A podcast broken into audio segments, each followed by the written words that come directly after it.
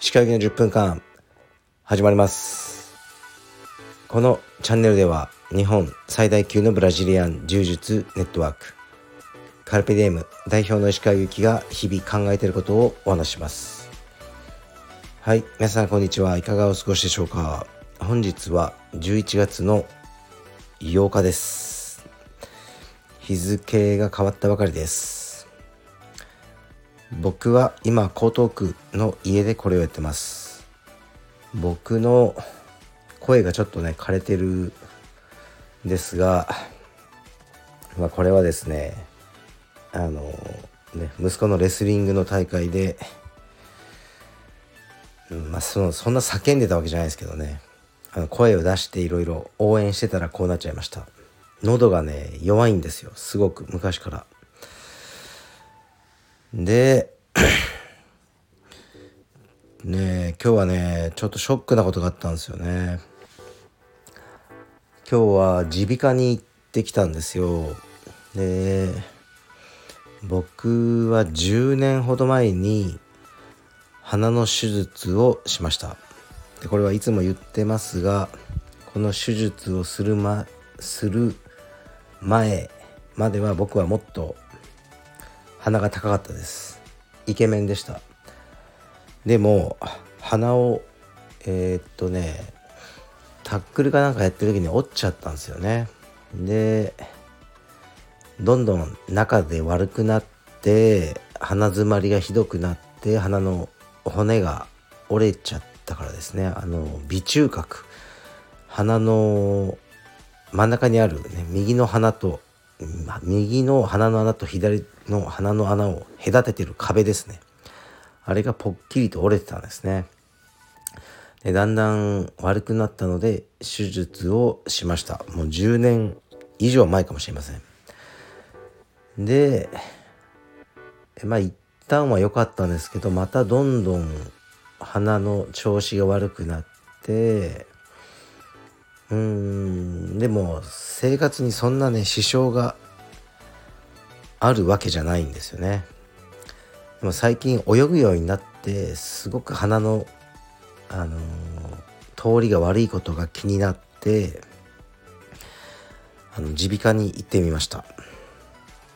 でそうすると、まあ、お医者さんがねカメラでこう鼻の穴見てまあどうせ粘膜がどうとか言うんだろうなと思ってたら「ん?」ってなってちょっと局所麻酔してカメラ内視鏡を入れていいですか？って言われてはいっていうふうに言ったんですねただ局所麻酔されてで内視鏡のカメラを入れたらほらこここれすごいですよって言われて鼻中隔ありますよね。そのさっき言った鼻の壁ですね。そこにね1センチぐらいの直径穴が開いてるんですよ。だから右と左の穴の壁があのほぼない状態だったんですね。指突っ込んでもねあんま分かんないですけどこれは鼻中隔線香といって鼻のねその壁に穴が開く という状態でこれはもう手術をして治さないとどうしようもない。と言われてすでに紹介状ですね手術してくださる先生のまで書いてくださいました。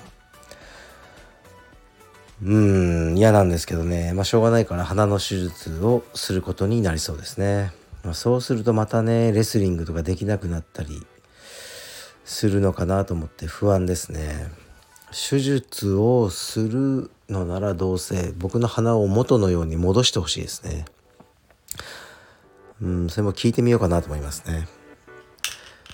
で今日は耳鼻科に行って、まあ、仕事してでえー、っと息子をレスリング教室に連れて行きました。これもね大変しんどいんですが、まあ、やるしかない。一応来年の4月には江東区に引っ越すのでそれまではね僕が電車で連れて行くしかないですね。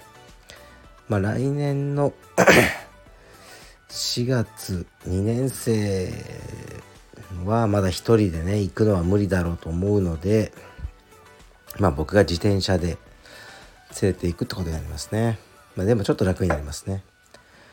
今日も3時間ほどしっかりと練習をしていました。はい。でレターに参ります。いきますね。いつも更新ありがとうございます。オンラインストアの件で質問させてください。毎年同じロゴ T シャツを購入していますが今年は質感がやや変わった印象があります。円高やインフレの影響もあるかと思いますが可能なら価格転嫁値上げしていただき品質をキープしてもらえると助かります。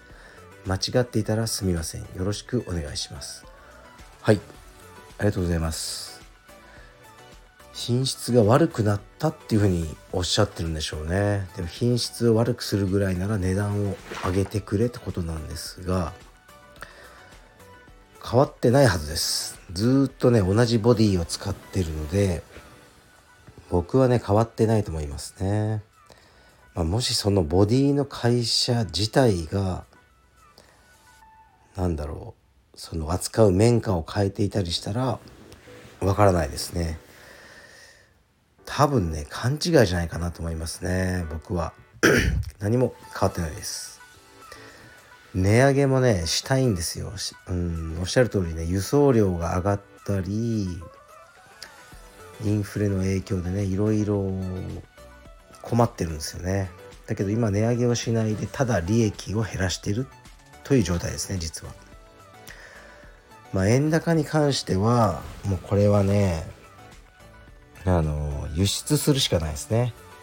今海外の方がカルペディエム T シャツとか買おうと思ったらすごく安く感じるはずなんですよね。まあ米ドルとかで生活してる人は。まあだから本腰を入れて、えー、海外からのご購入をどんどん頑張っていく。というぐらいですかね解決策は。でもねこれがねめんどくさいのが海外から T シャツ1枚買った人がいるとしてサイジングがね日本のサイズとアメリカのサイズ違うんですよ。だから L サイズ買ったアメリカ人の人がこれ全然 L じゃないよ。小さすぎる。みたいなことを言われていやいやもう書いてあるでしょサイズ、ね、表記と思うんですけど交換してくれとか言われてちょっとアメリカにねあの交換で送ってる手間がもうねめんどくさいので無視したりしますね。完全に無視とかしたりすることもあるぐらいめんどくさい作業が増えるのでどうかなって感じですね、まあ、とにかく品質はね僕は変えてないです。はい次いきます。遠征お疲れ様でした。いつも楽しく拝聴しております。お子様にハードにトレーニングさせても怪我をさせないことが重要でとても気を使っている旨をお話しされていたのが印象に残っています。怪我をさせない秘訣や怪我をしない人の特徴をお話しいただければ幸いです。よろしくお願いします。はい。ありがとうございます。怪我をねさせない秘訣怪我をしない人の特徴か。僕がねめちゃくちゃ怪我多いですからね。自分自身のことはよくわかんないんですけど息子に怪我はなるべくさせないでおこうと思って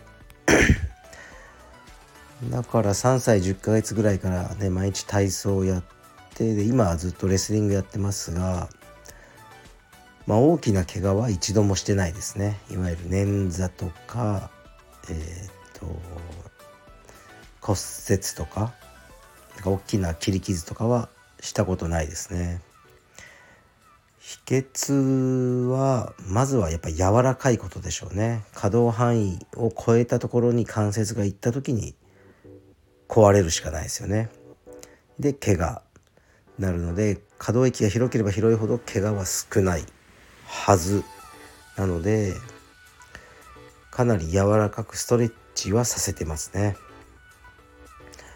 毎日夜寝る前に20分ぐらいね大したことじゃないんですけどストレッチさせてるんですよ。ストレッチ、まあ、僕のマッサージ。毎日ですよ。もう何年も。まあよほどのことがなければ。なかなか大変なんですけどそういうのを続けてますね。あと、まあ、レスリングどうしてもね相手がある競技なのでうんたまにねやっぱ3年生とかで大きな子とかで悪気はないけど危ない子いるんですよ豪快な首投げしてくる子とか首投げって結構危ないんですねいろんな意味でだからそういうことやるときは僕は息子に「いやもうあいつには負けていい」と。とにかく首投げをされんだと。だから、まあ、四つに組むと絶対やられるからうんシングルレッグで低くあの入って、まあ、ガブられたとしてもそこで耐えて時間を使ってあのスパーリングが終わるまで耐えろとか言ってますね。意味がない その怪我をしてほしくないんですね。そういうことで、まあ、怪我をなるべくしないようにとしてますしもう細かなことはねもう寝る時間とかですね決めてて1秒でも遅れたら怒る。時間通りに寝たら100円っていうのをもう何年も続けてますね。今日も100円置いてきました。今日とかもまあ今日レスリングある日はね寝る時間が10時決めてるんですね、まあ、それぐらいになっちゃうんですね。で僕はそれより前にあのー、ね、家を出て、ね、港区の家を出て江東区に来れるあのー、余裕はあったんですがとりあえずね10時に10時前に息子が寝室に入るのを目視してあの100円置いてこないと多分ね僕がいないと守んないんですよ。あのうちの奥さんとか優しいんで絶対守んないのであの監視ですね僕は。実は今日も9時59分40秒ぐらいに駆け込んでましたね。それでもまあ一応ね間に合ったんで。で100円をテーブルの上に置いてじゃと言って家を出ましたね。そういうあの、まあ、管理ですね。うんまあ、あとはプロテインですね、まあ、僕はねプロテインをかなり信じてますね。うちの息子はとにかく筋量が多いです。筋力は強いです。これはトレーニングとプロテインのおかげだと思いますね。うんそれぐらいでしょうか。怪我をさせない秘訣は。はい。で今日は一つ発表があります。最後にねあの言うんですけど本当は最初に言えばよかったのかな。カルペディエム京都が、えー、オープン準備に入ることになりました。まあオーナーは僕ではありません。来年の1月あたりをオープン目指してます。場所は僕は京都詳しくないんですが京都のえー、っとね烏丸御池。知ってますか？皆さん。僕は知りませんが京都の人に聞くとすごく良い場所らしいです。烏丸御池。に、えー、カルペディウム道場がオープンされます。でここからが大変なんですがえー、っとねインストラクターを募集します。もうインストラクターというのはここで働いてくれる人ですね。完全にメインとして。だから何か兼業だと厳しいですね。ここで仕事として充実を教えてくれる人を募集します。えー、我こそはと思う方は、え僕の何らかの SNS にメッセージしていただければと思います。もちろん勤務地はそうですね。烏丸御池。となります。まあねその他条件などは、ね、連絡いただけたらお話します。よろしくお願いします。烏丸御池カルペディウム京都。いいですよね。うんいいですね。京都。僕も京都、まあ、そんなたくさん行ったことないんですけど京都にできるっていうのは嬉しいですね。多分ね観光の人多いし知っかりねその観光のビジターで来る海外の方をえー、っとねちゃんとビジターとして あの迎え入れる体制が作れればうーん毎日10人ぐらいはビジターさんがいる道場にできるんじゃないかなと思いますね。でうん例えばもう月会費の30%ぐらいがビジター料から出るとかねそういう道場も可能なんじゃないかなって思います。まあでもね僕は経営にはタッチしません。ですからねカルペディエム京都で仕事してみたいという方いましたらご連絡ください。よろしくお願いします。はい。では今日はこの辺かな。今週は何かあったかな？今週の予定ちょっと見てみよう。えっと今週はうんあそう今日はね腰痛のちょっとね治療もやりましたね。まだ今ちょっとねまだ分かんないですけど効果のほどは。結構面白かったですね。そうだ今週は金曜日に、えー、カルペディエム立川オープン間近の立川に行ってきます。そこでは代表の白木大輔君にもちろん会うんですが、えー、彼をゲストに迎えてこのスタイフの収録もしようと思ってます。こちらもお楽しみに。ああとそうだなんだか僕の撮影があるようですね。木曜日は。カメラマンの方が来て、えー、はい。もう言われる通りに撮られようと思います。ああとこれか。今週の土曜日は えー、息子の学芸会らしいです。が多分皆さんお察しの通り全く興味ありません。だから行きません、はい、息子にもそう伝えました。学芸会があるんだ、うん、そうか。全く興味ねえね。とりあえずタックルでもやってやろうってあと言ってきましたね。もう学年全体で一つの演目をやるらしいんですね。だから何人も100人ぐらい子供いるのかな学年。もっといるのかな。100人ぐらいかな。で一つのお芝居。で、まあ、同性昨今の風潮で全員にセリフがあるわけですよね。だからもう成立しないですよね。なんか群像劇みたいになっちゃうじゃないですか。登場人物が100人そんなそんなお芝居ミュージカルじゃないんだからできないですよね学芸会で。まあでもなんとか成立させてまあシーンごとに同じ役柄を別の生徒さんがうん何？演じて、まあ、1人一セリフぐらいあるらしいですね。平等に。うちの息子も何だったかな。なんか練習してましたけど1行ぐらい。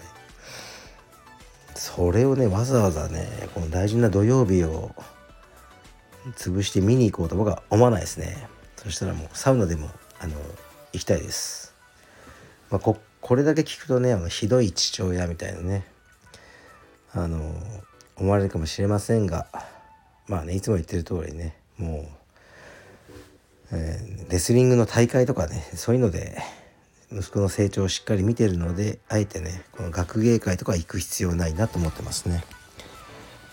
もう三重県吉田沙織杯10時間ですよ運転。行き10時間帰り6時間。でねもしかしたら1回戦で10秒以内にねあの負けるかもしれない可能性もあるわけですよね。そんな中行くんですよ。そっちは全然行くんです。行きたいんです。あの、まあ、大変だなとは思うけどあの嫌だとか面倒くさいとは思わないですね。学芸会はもういいです。興味ありません。はい。ということでおやすみなさい。失礼します。